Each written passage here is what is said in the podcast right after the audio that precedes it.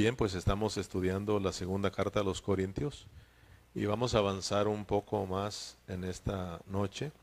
El tema que vamos a compartir es llevando la muerte de Cristo por todas partes.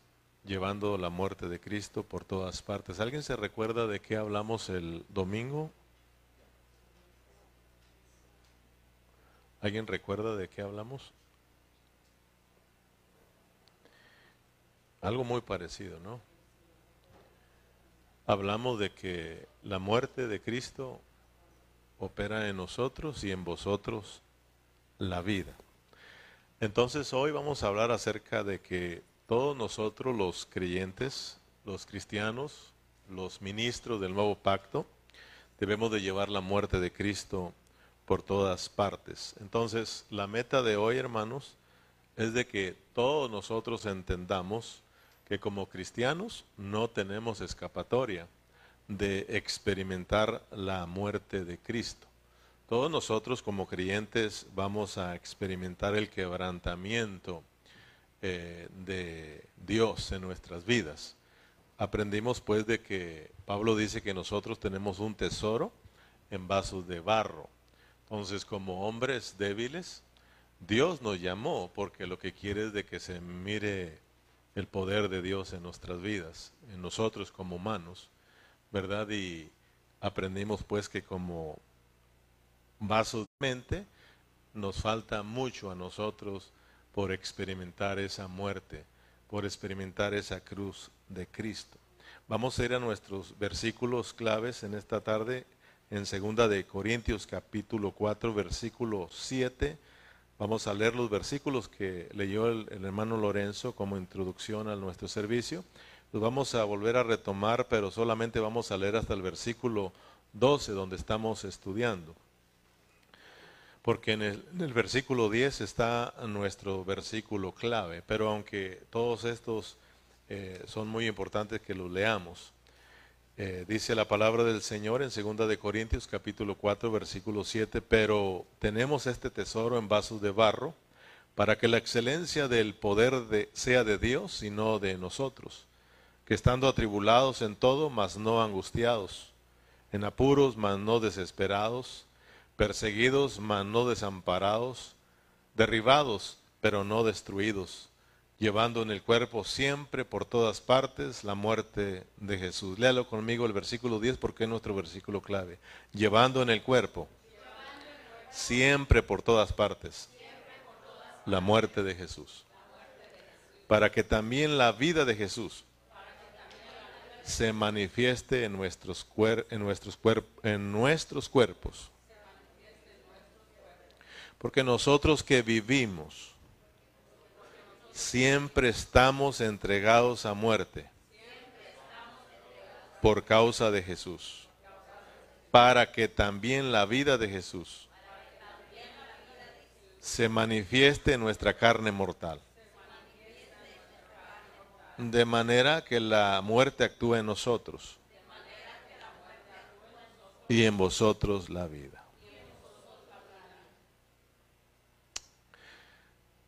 Todos nosotros, hermanos, eh, todos los cristianos, todos los cristianos del Nuevo Testamento, pero especialmente hablando de nosotros en esta localidad, sí tenemos que orarle mucho al Señor para que Dios nos ayude, porque Dios nos ha hablado mucho aquí en la iglesia en Burlington, Dios ha hablado mucho en este ministerio Usted y yo conocemos mucho de la palabra del Señor, pero usted y yo también sabemos que estamos viviendo muy poco de lo que Dios nos ha venido enseñando. Debemos de orarle al Señor para que nos ayude a no solo llenarnos de conocimiento, sino que el propósito de irle conociendo a través del estudio de la palabra es que nosotros también vayamos experimentando la vida de Dios en nosotros. Entonces, hermanos, eh, tenemos que orarle al Señor. Eso es de todos, cada uno de nosotros debemos de orarle al Señor para que Dios nos ayude a poner en práctica todo lo que Él nos ha venido enseñando. De lo contrario, un día vamos a estar nosotros delante de Él y vamos a darle cuentas por lo que nosotros estuvimos hablando y lo que nosotros estuvimos escuchando, aprendiendo. Todos. Entonces es muy importante, debemos de orar y decirle, Señor, ayúdanos a no solo llenarnos de conocimiento, sino que ese conocimiento se vuelva una realidad en nosotros, una vida en nosotros. Amén. Entonces, eh, todos nosotros debemos de saber que a medida que Dios nos va hablando y nos va enseñando, enseguida lo que nos va a poner es a prueba para ver qué hacemos con su palabra. Muchas de las veces Dios nos habla, pero tan pronto nos habla nos olvidamos de su palabra y salimos reprobados. Y eso no es correcto. Eso no agrada a Dios. Dios quiere que nosotros, al estar hablando Él, le prestemos atención y le obedezcamos. Entonces, eh, lo mismo en las escrituras y especialmente el apóstol Pablo, siempre él estuvo enseñando la palabra y lo miramos en sus cartas, que una vez que, que ha enseñado un poco, luego se detiene para meter a los hermanos a la experiencia. Pablo siempre enseñaba y, nos, y los metía a la experiencia, porque es muy importante estar aprendiendo y estar experimentando lo que es la palabra del Señor. Entonces es lo que Dios hace, nos habla hoy y al salir tan pronto de esta localidad te va a poner a prueba ya a ver qué haces con esta palabra. Y realmente, siendo sinceros, hermanos, nosotros escuchamos la palabra, nos gozamos, pero al tan pronto salimos, somos reprobados porque echamos a tierra esta, esta palabra. Y esta palabra no debe de caer a tierra. Es palabra de Dios. Tiene que caer en nuestros corazones. Entonces, eh, yo quiero que ustedes eh, recuerden pues esto que Dios te va a hablar hoy, pero tal vez en cuanto salgamos de aquí va a venir la prueba para ver qué hacemos con esta palabra. Y, y Dios lo ha hecho en otras ocasiones y es triste que salgamos nosotros reprobados. Después de estar aquí años estudiando, todavía no podamos poner en práctica lo que Dios nos ha venido enseñando. Amén. Dios lo que anhela con los ministros del nuevo pacto, ya aprendimos que cuando hablamos de ministro nos está hablando a todos los creyentes, porque dice Pablo que todos somos ministros de un nuevo pacto. Entonces, eh, cuando hablamos de, de nosotros como cristianos, de nosotros como cristianos del Nuevo Testamento, hermano, eh, es que Dios quiere que nosotros seamos una creación diferente a la que de Él nos sacó. En nosotros, hermanos, dice la palabra que de modo que si alguno está en Cristo, nueva creación es, nueva criatura es, porque Dios nos hizo una nueva creación para que nosotros vivamos la vida de Dios, para que nosotros expresemos la vida de Dios. Como cristianos ya no podemos seguir viviendo en la antigua vida, en la, en la, ¿cómo se dice?, en la vieja creación. Dios nos llamó para que vivamos la nueva creación en Cristo Jesús. Y la nueva creación o como estamos aprendiendo el nuevo pacto, es para que nosotros aprendamos a vivir la vida de Cristo, a expresar la vida de Cristo. Entonces, cada, esto es un proceso de toda la vida. Tenemos nosotros que pedirle al Señor que nos ayude. Y Dios nos puso aquí en esta tierra y nos dio un poco más de 80 años para que aprendamos pues a vivir este, esta nueva creación en este nuevo pacto, para que vivamos esta nueva vida. Tenemos estos años, Dios nos puso aquí en esta tierra para cumplir ese propósito en nosotros. Amén, hermanos. Entonces, pero es algo que es algo importante que tenemos que llevar en nuestros pensamientos siempre, que para que nosotros podamos experimentar la vida de Cristo, para que nosotros podamos llevar la vida de Cristo a todas partes, primeramente dice la palabra que tenemos que llevar la muerte de Cristo a todas partes. O sea, de que para que la vida fluya en otros, primero tiene que tenemos que experimentar la muerte en nosotros. Para que la vida fluya en ti, hermano, primero tenemos que experimentar la muerte. Para que tú puedas transmitir la vida, para que tú puedas expresar la vida de Dios a otras personas, tú tienes que ir muriéndote. Y es algo que como seres humanos nos duele. Y son mensajes que no nos ponen muy contentos. Pero vas a aprender que al final Pablo nos quiere alentar. Lo que está haciendo con los corintios es, alentarlos, es animarlos, es motivarlos. Y lo que yo puedo mirar, que por la soberanía de Dios, tenemos a una iglesia llena de problemas.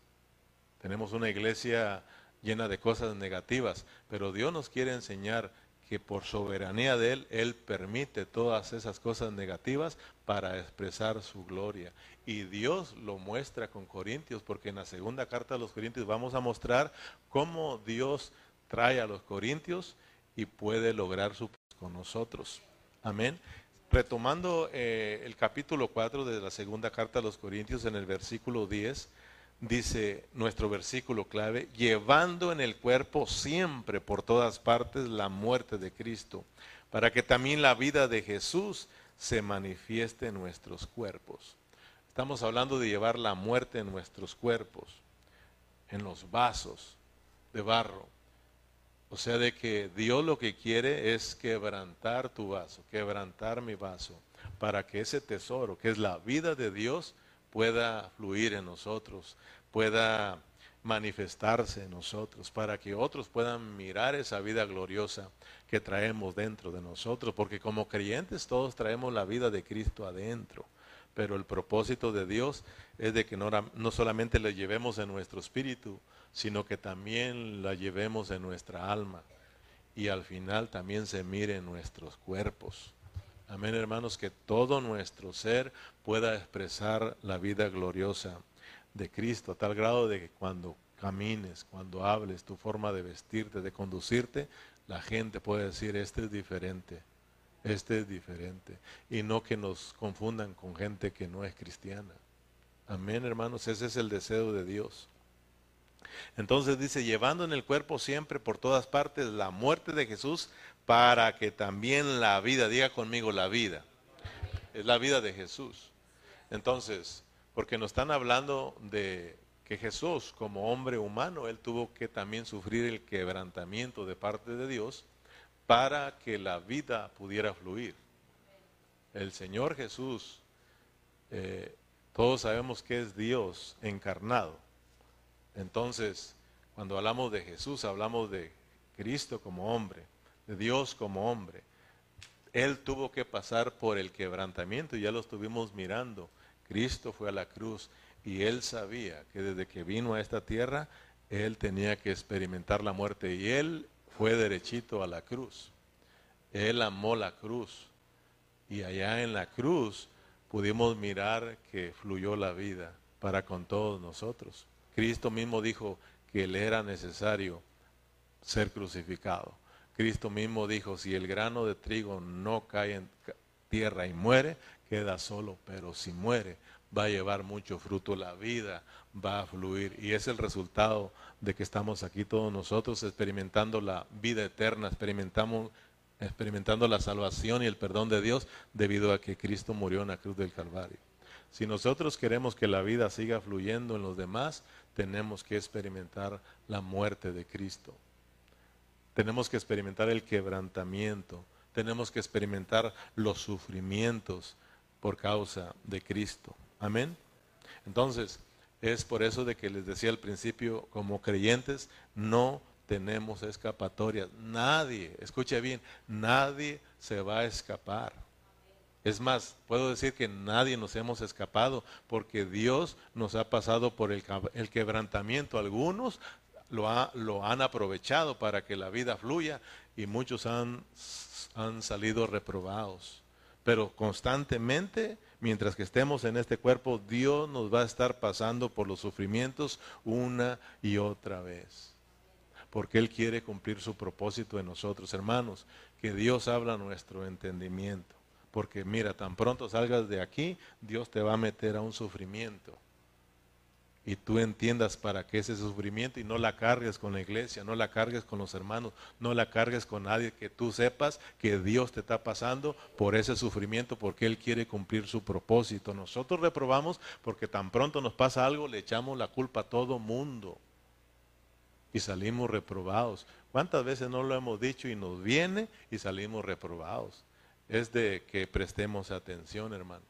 Así de que la vida cristiana no cree usted que es fácil. Es fácil llevarla a la manera del hombre. Es fácil si tú la quieres llevar a tu manera, pero la manera de Dios no, no es fácil, hermano. Pero como dijo aquel, vale la vida. Vale la pena. Amén, porque lo que hacemos para Dios es eterno. Amén. En Hechos capítulo 14, vamos allá, para que veas que Dios siempre, siempre, siempre a sus hijos los va a meter a muchas cosas negativas. Pero tú y ahora ya sabes por qué. Porque Dios quiere que su vida se manifieste en ti. Por eso Pablo decía, entre más débil soy, ¿qué decía él? Entre más débil soy, eso es algo negativo. Entre más débil soy, más fuerte. Porque entonces cuando Pablo es débil, entonces decía Dios, ahora es mi oportunidad. Entonces Pablo decía, ahora sé tú.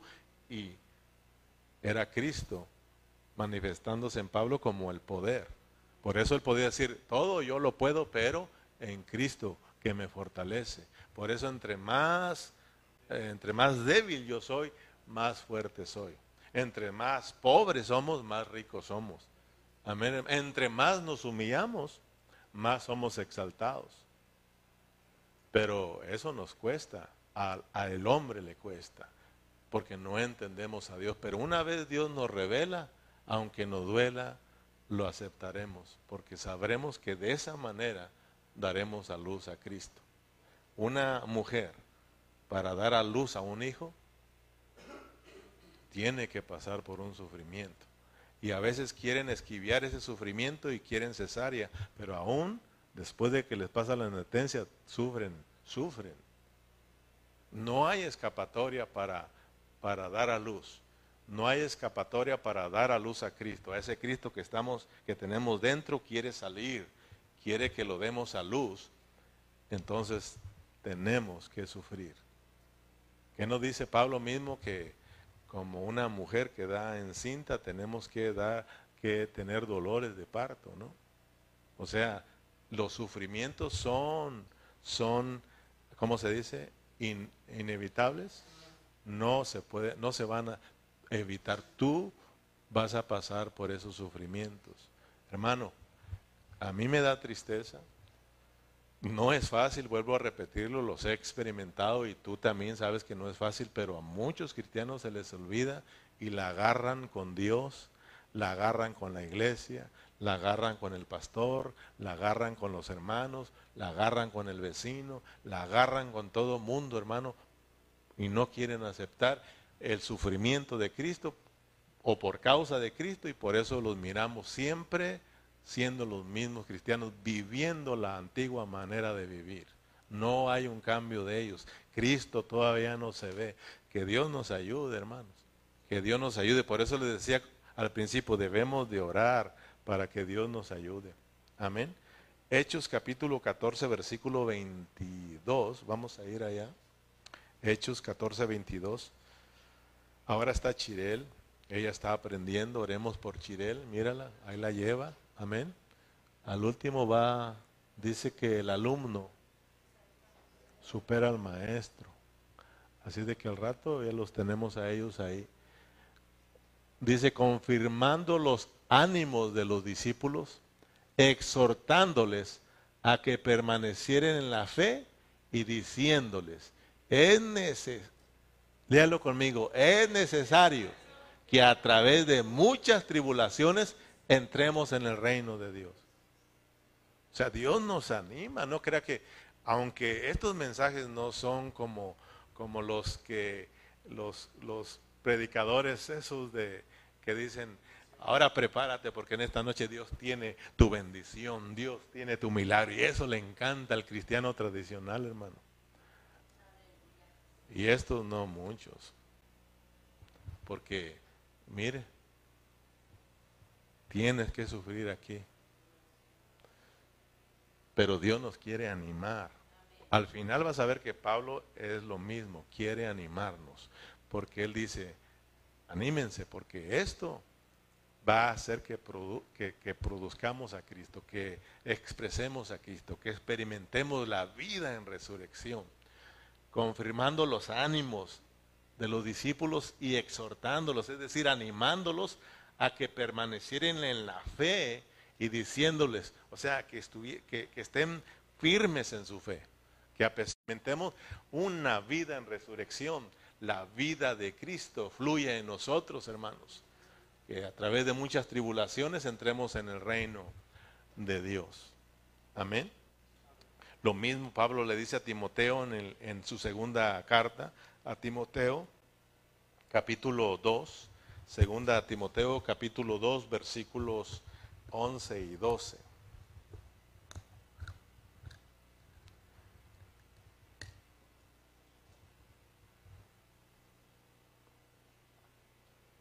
No, esa Chirel ya se está. Ah, está Isaí, dice. Bueno, pero ahí la llevan. Palabra fiel es esta. Palabra fiel es esta. Si somos muertos con Él. O sea, primero está la muerte, hermano.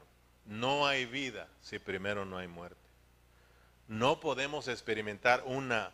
Siempre usted que, hermano, vea que Pablo habla de la vida, aprenda que él está hablando de la vida en resurrección, la vida de Cristo, una vida en resurrección.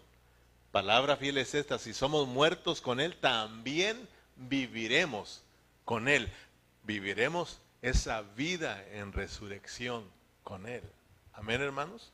O sea, es, ¿qué dice? Es necesario, ya lo leímos, es necesario. Pablo fue un hombre que siempre estuvo experimentando la muerte de Cristo.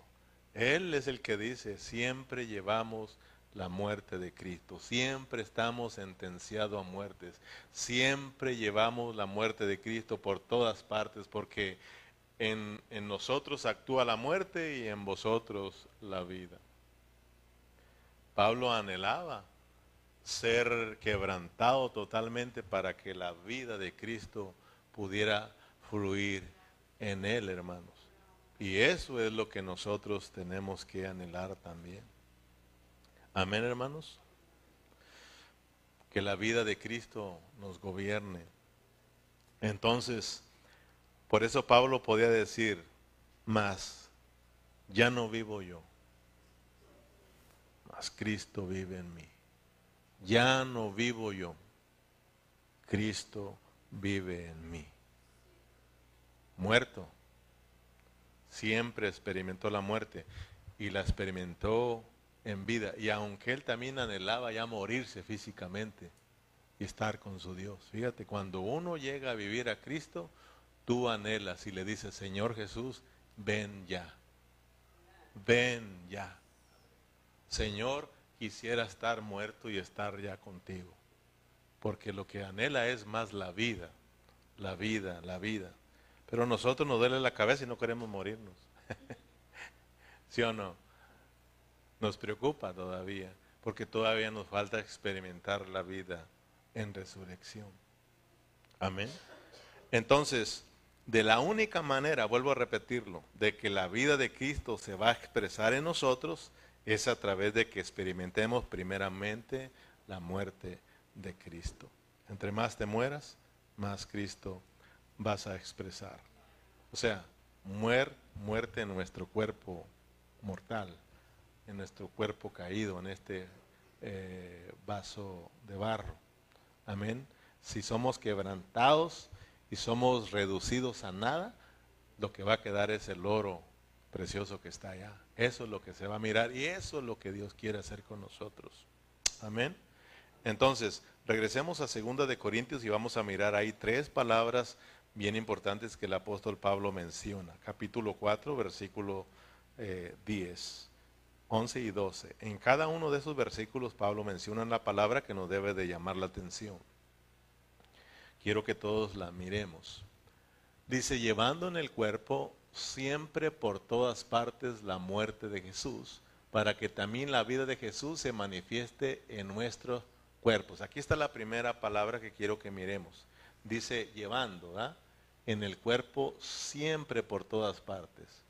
Llevando en el cuerpo siempre por todas partes la muerte de Jesús. Esta es una palabra muy importante que nos debe de llamar que nosotros como creyentes siempre, o sea, no a hoy sí mañana llevo otra clase de vida. No, dice que siempre, siempre debemos de llevar en, el, en nuestro cuerpo, por todas partes, la muerte de Jesús. O sea, todo el tiempo somos llamados a estarnos muriendo. O sea, lo que quiere Dios es reducirnos a nada, a nosotros. O sea, es importante que nos quede claro desde que está hablando de la antigua manera de vivir. O sea, Dios, como lo hablábamos con Jorge, cuando nos hablábamos acerca del bautismo, cuando nos ambuten se terminó. Ahí nos morimos, ¿sí o no? Y nos sacan del agua, eso es resurrección para una vida nueva. Eso del bautismo, eso es un testimonio de nuestra fe en Cristo. Y ahora nos falta ahora, después de que salimos allá, dice Pablo que eso tenemos que llevarlo en, la mente para que de ahí lo vayamos experimentando todos los días. O sea, la cosa no es de que te zambutan y ya todo. No, no, aquí es de que tú digas, ah, ya me morí, pero también ya resucité para vivir una nueva vida ah, ya mi vida vieja se acabó. Y ahora tú no tienes que estarte esforzando, sino que Dios mismo, a través de que te metes con Dios, a través de que sigues a Cristo y quieres ganar a Cristo y lo amas, esa misma vida va a ir matando todo eso pecaminoso en nosotros. Por eso es importante que busquemos a Cristo, que anhelemos la vida de Cristo, ¿verdad? Para que esa vida vaya creciendo y lo demás se va se va acabando. Amén. Primera palabra pues es de que debemos de llevar siempre, dice, llevando siempre por todas partes la muerte de Jesús. Versículo 11. Porque nosotros que vivimos siempre estamos entregados a muerte. Esa es otra palabra. Siempre dice, estamos entregados a muerte por causa de Jesús. No dice, ahora sí, mañana no. Siempre llevando la muerte de Jesús. Siempre estamos, ¿qué? Entregados a muerte. Y, y el versículo 12, de manera que la muerte actúa en nosotros y en nosotros la vida. O sea, que la muerte tiene que actuar en nosotros. Fíjese bien, la muerte tiene que actuar en nosotros. Diga conmigo, tiene que actuar. Porque a veces nada más leemos así, de manera que la muerte actúa en nosotros y, no entendemos nada. Dice Pablo, de manera que la muerte actúa en nosotros, la muerte está actuando en nosotros, la muerte de Cristo está actuando en mí. Yo llevo la muerte de Cristo a donde quiera que voy, yo experimento la muerte de Cristo a donde quiera que voy, yo estoy muriéndome diario, estoy sentenciado a muerte. La muerte actúa en Pablo, la muerte tiene que actuar en nosotros. Pregunto o preguntémonos, ¿está actuando la muerte de Cristo en nosotros? Porque ella actúa. La muerte de Cristo actúa porque también la vida de Cristo actúa. No va a actuar la vida de Cristo en ti si primero no dejas que la muerte de Cristo actúe en nosotros. ¿Me explico? Entonces primero tiene que actuar la muerte. Donde quiera que andemos, tenemos que llevar la muerte. Vienes aquí, muerto. Vas a tu casa, muerto. Vas a su trabajo, muerto. A donde quiera que vayas, tienes que llevar la muerte de Cristo. Tienes que experimentar la muerte de Cristo. Y donde quiera que tú vayas, donde quiera que yo vaya, Dios te va a meter a que experimentes la muerte. Dios te va a meter a los sufrimientos, Dios te va a meter a cosas negativas donde quiera que andes porque Él quiere que ahí experimentes la muerte para que ahí mismo la vida sea manifestada. Mire qué bonito, hermano. No tenemos escapatorias. Vas a tu trabajo, prepárate, porque tan pronto va a venir un problema porque Dios quiere que experimentes la muerte, porque Él quiere que tú expreses la vida de Dios. Vas a ir a tu casa, ¿verdad? Con tu familia, tu esposo, tu esposa. ¿Entiendes la soberanía de Dios? Sencillamente, soberanía de Dios es de que Dios hace las cosas a su manera y nadie le puede decir nada. Él es Dios, Él es soberano. ¿Y por qué el diablo? Él es soberano. ¿Y por qué Dios permitió el pecado? Es Dios soberano. ¿Y por qué se murió fulano? Es Dios soberano. Dios hace lo que le pega a su gana. Él es Dios y nadie le puede decir nada. Amén, hermano. Por eso, eso es soberanía de Dios. Dios te escogió a ti soberanamente. Le pese a quien le pese, le duela a quien le duela. ¿Y es de quien se cree? Soberanamente Dios, para que tú no te creas que por bueno, por bonito, Dios te llamó. Fue soberanía de Dios, Dios así lo quiso. Amén, hermanos. Entonces, soberanamente Dios permitió los problemas. Dios permitió las cosas negativas aún dentro de su iglesia, porque Él quiere que su iglesia exprese su vida. Si tú lees capítulo 18 de Mateo, la iglesia cuando da inicio, Dios la pone con muchos problemas. Dios la pone con muchas cosas negativas para que se produzca la vida, para que se pueda mirar su vida. Pero nosotros nos ahogamos en los problemas de la iglesia. Nosotros con los problemas nos desanimamos y lo primero que abandonamos es a Dios. En vez de usar los problemas para que la vida de Dios se manifieste, nosotros abandonamos a Dios. Abandonamos la iglesia. La iglesia, hermano, siempre va a estar llena de problemas. Soberanamente Dios puso cosas negativas, porque Él quiere que a través de esos problemas, de esas cosas negativas, demos a luz a Cristo. Expresemos a Cristo, experimentemos la vida en resurrección. Que Dios nos ayude, hermano. No es la primera vez que lo predico, no es la primera vez que Dios nos lo enseña. Ya tenemos años, pero tan pronto Dios nos prueba con un problema negativo, tan pronto nos alejamos de Dios. Eso es de que no hemos experimentado la muerte de Cristo. Como decía mi mamá, estás vivito y coleando. Estamos vivos todavía. Amén. Yo puedo mirar en, en la palabra del Señor a muchos hombres de Dios, eh, cómo ellos experimentaron la muerte. Aparte de Pablo, hay, hay muchos siervos del Señor en la Biblia que ellos abrazaron la muerte de Cristo. Amaron la muerte de Cristo porque ellos sabían que después de experimentar esa muerte vendría la resurrección en vida. Y tú ya también eh, ya puedes imaginarte, por ejemplo, te doy un ejemplo, Daniel en Babilonia. ¿Te acuerdas, hermano? Todos conocemos esa historia de Daniel, hasta los niños de la escuelita saben, hermano, eh, la historia de Daniel con sus tres amigos. Todos sabemos que Daniel fue puesto en mal con el rey, tal grado que lo hicieron que pusiera una ley en que cualquiera que no obedeciera al rey tenía que ir al foso de los leones. Y estuvieron, hermano, ahí chequeando, chequeando, chequeando, chequeando. Y qué triste de que así tengamos a gente chequeándolo a uno, chequeándolo a uno, para echárselo en cara, para, para, hacerlo, para mirarlo fracasar. Eso es bien triste, hermano. A tal grado que lo cacharon. Él estaba orando a su Dios, porque Él es fiel. Y le dijeron, ah, aquí lo cachamos. Ahí sacaron el celular y le dijeron, mira, aquí traemos la prueba al rey encontramos a Daniel postrado ante su Dios. Así es de que aquí la ley dice que al foso de los leones. Y a nosotros nos predican bonito que Dios, eh, que eh, el, rey eh, Nabucodonosor, ¿verdad? Aventó al foso de los leones y todos digamos, no, y, y Daniel lo agarró como almohada. Y hermano, ¿ustedes creen que así fue? Y los cristianos se emocionan. Hermano, no fue así.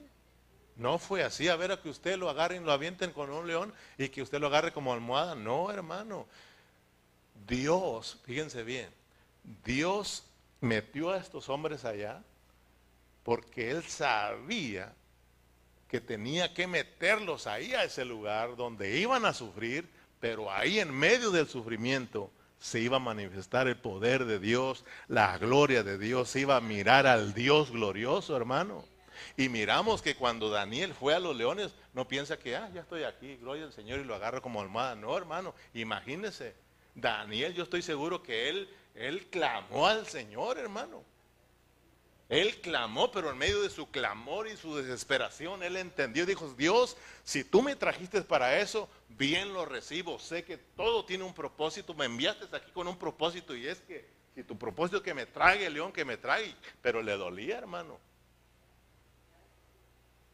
Puedes tú imaginarte a él clamando y postrado, hermano, y de repente sí, ya despertó y miró a aquel león pues dormido y diciendo, pues, ¿qué está pasando aquí? A tal grado de que él se quedó pues maravillado y pudo mirar lo que Dios estaba haciendo. Y no solamente él lo miró el rey Nabucodonosor. Él dijo, wow, porque tan pronto aventaba, no caían ni las personas al suelo cuando ya se lo habían devorado los leones. ¿Y qué sucedió, hermano, después de lo que pasó? Después de experimentar el quebrantamiento, el sufrimiento, Daniel, ¿qué pasó? ¿Qué dijo el rey? De aquí en adelante todos tienen que adorar al Dios de Daniel. Y eso es lo que Dios quiere, hermano. Pero nosotros tan pronto nos meten a un sufrimiento, renegamos con Dios, renegamos con todo el mundo, nos desanimamos, abandonamos a Dios la vida. Hermano, qué triste. Nos falta mucho. Pero sabe que si es cristiano genuino, no crea que se va a escapar. Continuará Dios quebrantándolo a tal grado de que se rinda, hermano y Dios cumpla su propósito en nosotros. Amén. Si no cumple Dios su propósito en 80 años, ¿en cuántos cree que lo va a cumplir? En mil. Si en 80 años sufrimos, Lorenzo, si en 80 años sufrimos. No que 80, 40 y pico, ¿ah? Ya andamos sufriendo. Hoy así, no te ves chiquito, Lorenzo. Con cincuenta y tantos años ya andamos sufriendo, imagínate con mil años con mil años. Porque si ahorita, hermano, no damos la medida que Dios quiere que demos, te esperan mil años. Y en mil años dice Dios, lo vas a dar porque la vas a dar. En mil años vamos a aprender a amar a Dios y no aprendemos a amarlo aquí, hermano. Amén. Fíjese cómo dice, cómo dijo, cómo dijo Daniel y lo que sucedió ahí con todo lo que pasó por este sufrimiento. Dios metió a Daniel a ese sufrimiento porque Dios sabía, si no te meto aquí, no se mira mi vida. Amén. Y lo entendían los siervos del Señor, hermano. Fíjate lo que dice, vamos a Daniel capítulo 6, versículo 25, nada más para que mire lo que sucedió después de que salió libre de los leones. Daniel capítulo 6, versículo 25. Si no, tú, tú manténlo en la Biblia porque el tiempo se nos está yendo. Entonces el rey Darío escribió a todos los pueblos, naciones y lenguas que habitan en toda la tierra, paz o sea multiplicada. De parte mía he puesto esta ordenanza, que en todo el dominio de mi reino todos teman y tiemblan ante la presencia del Dios de Daniel porque Él es el Dios viviente y permanece por todos los siglos, y su reino no será jamás destruido, y su dominio perdurará hasta el fin. Él salva y libra, y hace señales y maravillas en el cielo y en la tierra. Él ha librado a Daniel del poder de los leones, y este Daniel prosperó durante el reinado de Darío y durante el reinado de Ciro el persa. O sea, Dios lo puso en alto, hermano. Yo me gozaba, porque realmente la palabra de Dios es real y verdadera. Hace dos, tres días atrás yo experimenté por un quebrantamiento que no te imaginas. Pero yo dije, Señor, tú me estás probando. Entonces te doy gracias por este quebrantamiento y no quiero renegar. Gracias. Que si tú piensas que si algún hermano no te quiere, ay, ya pobrecito, te vas a querer matar, hermano. Hermano, a Cristo lo, aborrecieron.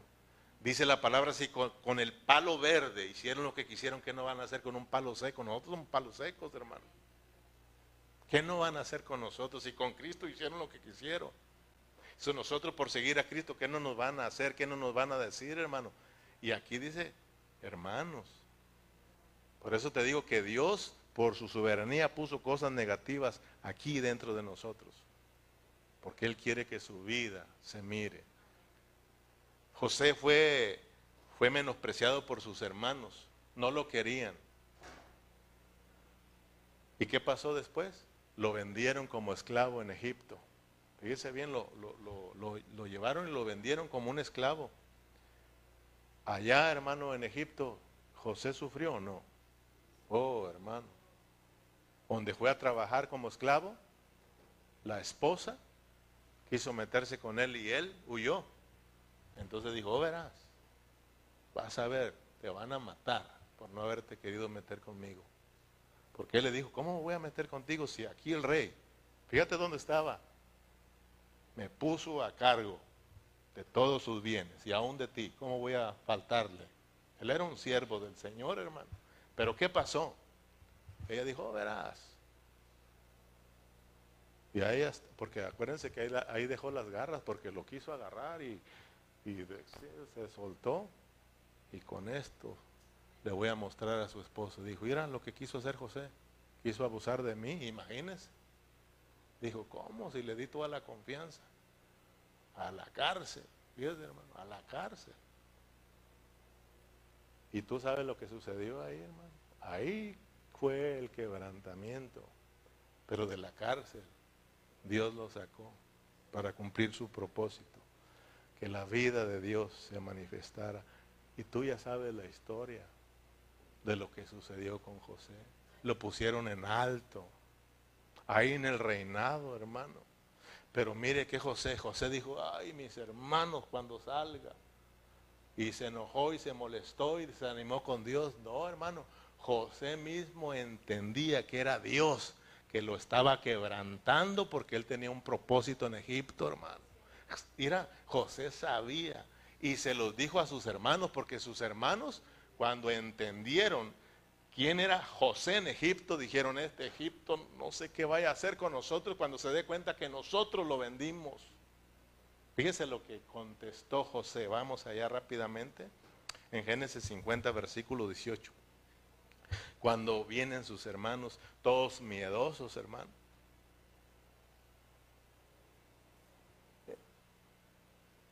En versículo 18.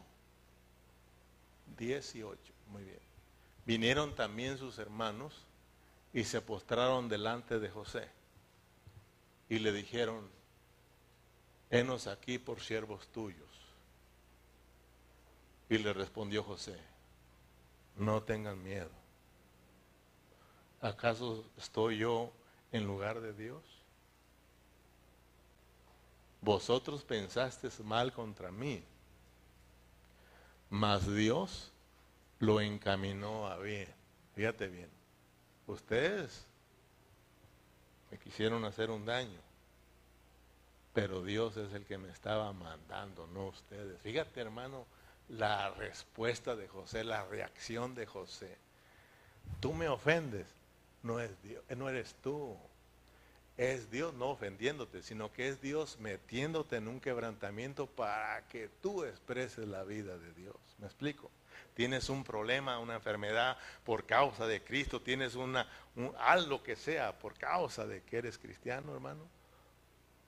Dios, tienes que saber que es porque Dios quiere hacer algo en ti, que la vida sea experimentada en tu vida. Dice José, no, Dios lo encaminó para bien para hacer lo que vemos hoy. ¿Qué está sucediendo? Para, para mantener en vida a mucho pueblo. Mire, si José no va a Egipto, los hermanos de José se mueren de hambre. Ah, llegó la hambre y solamente en Egipto había comida y José estaba a cargo de todos los alimentos. Dijo, no, no, no, fue Dios, Dios sabía que iba a pasar todo esto y que ustedes iban a morir, pero Él les iba a dar vida. Y para eso Él provocó todo que fuera aborrecido por ustedes, que me vendieran como esclavo y sufrí aquí porque Dios quería que la vida fluyera y aquí está, la vida, la vida. Versículo 21. Ahora pues no tengáis miedo, yo, yo os sustentaré a vosotros y a vuestros hijos. Y así los consoló y les habló al corazón. Fíjate, ese José, ¿sabe de quién es tipo? Ah? Ese José es Cristo.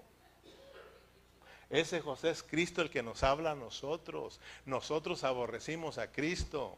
Nosotros menospreciamos a Cristo y por nosotros Él vino a este mundo como siervo, como esclavo y por nosotros pasó por los sufrimientos y aún fue a la cruz del Calvario para que la vida fluyera y nosotros tengamos perdón, tengamos la vida eterna. Nosotros somos hermanos de José, nosotros somos hermanos de Cristo, hermano. ¿Que acaso no somos hijos de Dios?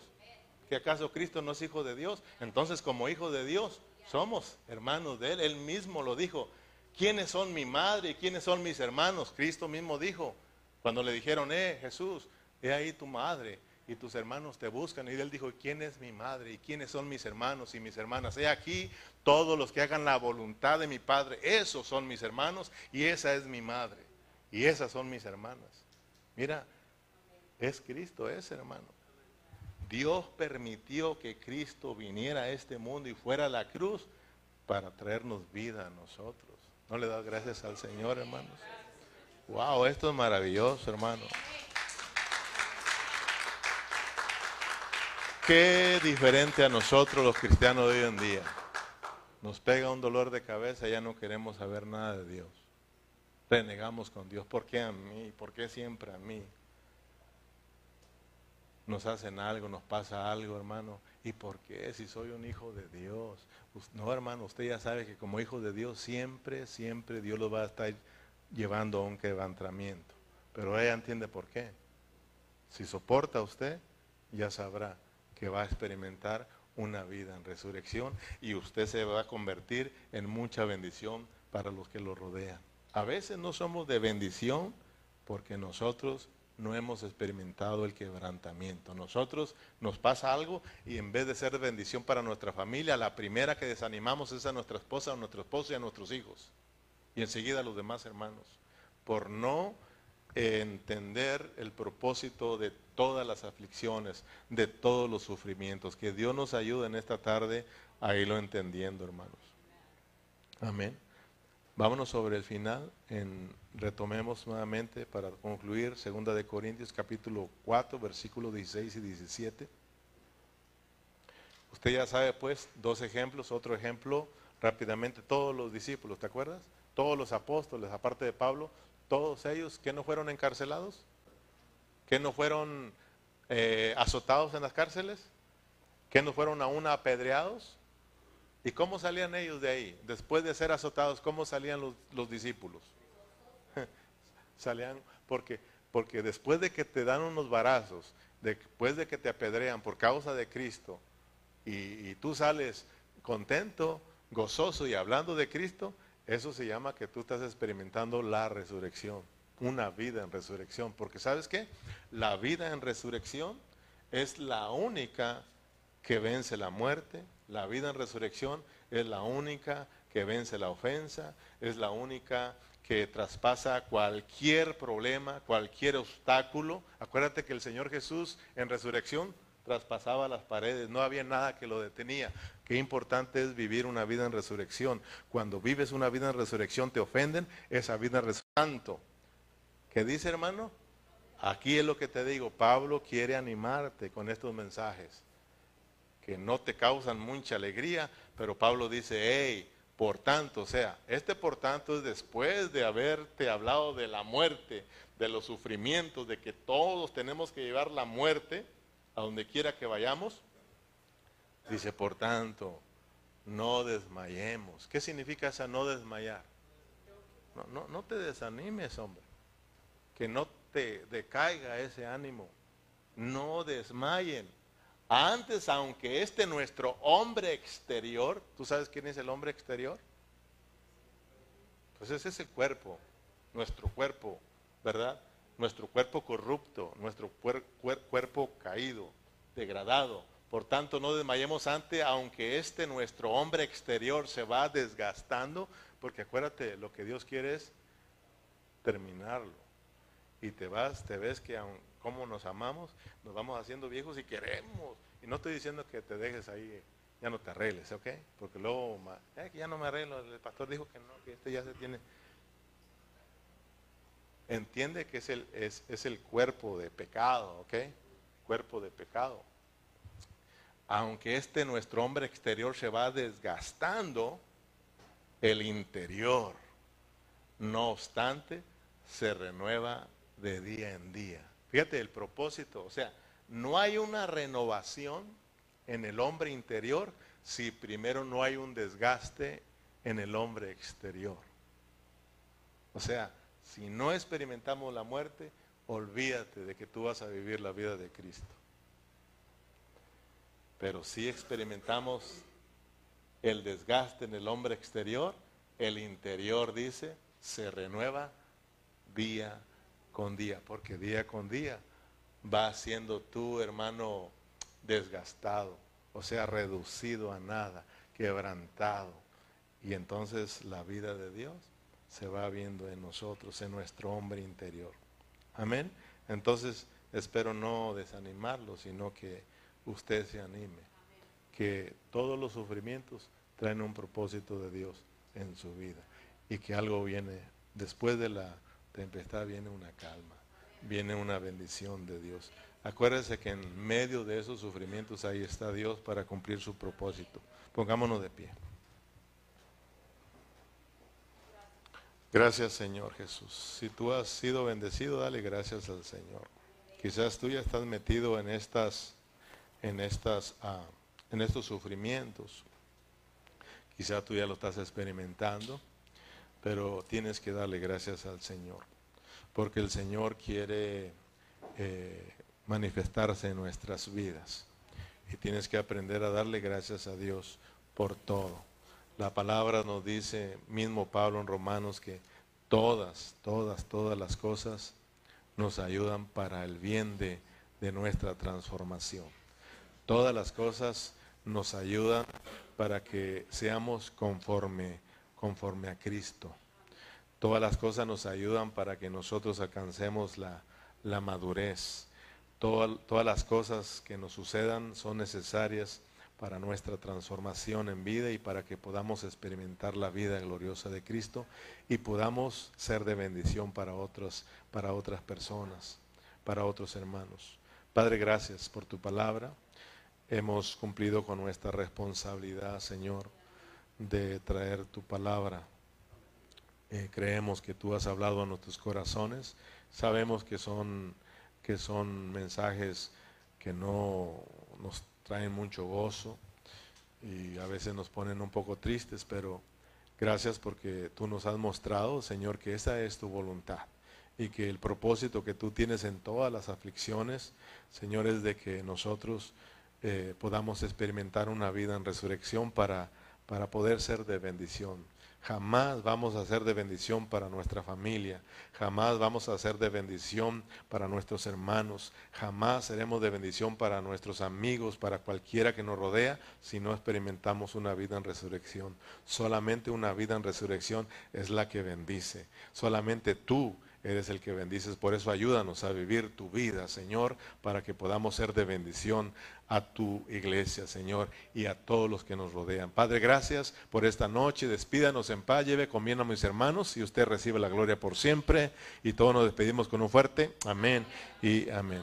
Bien, hermanos, gracias. Terminamos. Nos miramos aquí en la próxima reunión. Dios les bendiga a todos.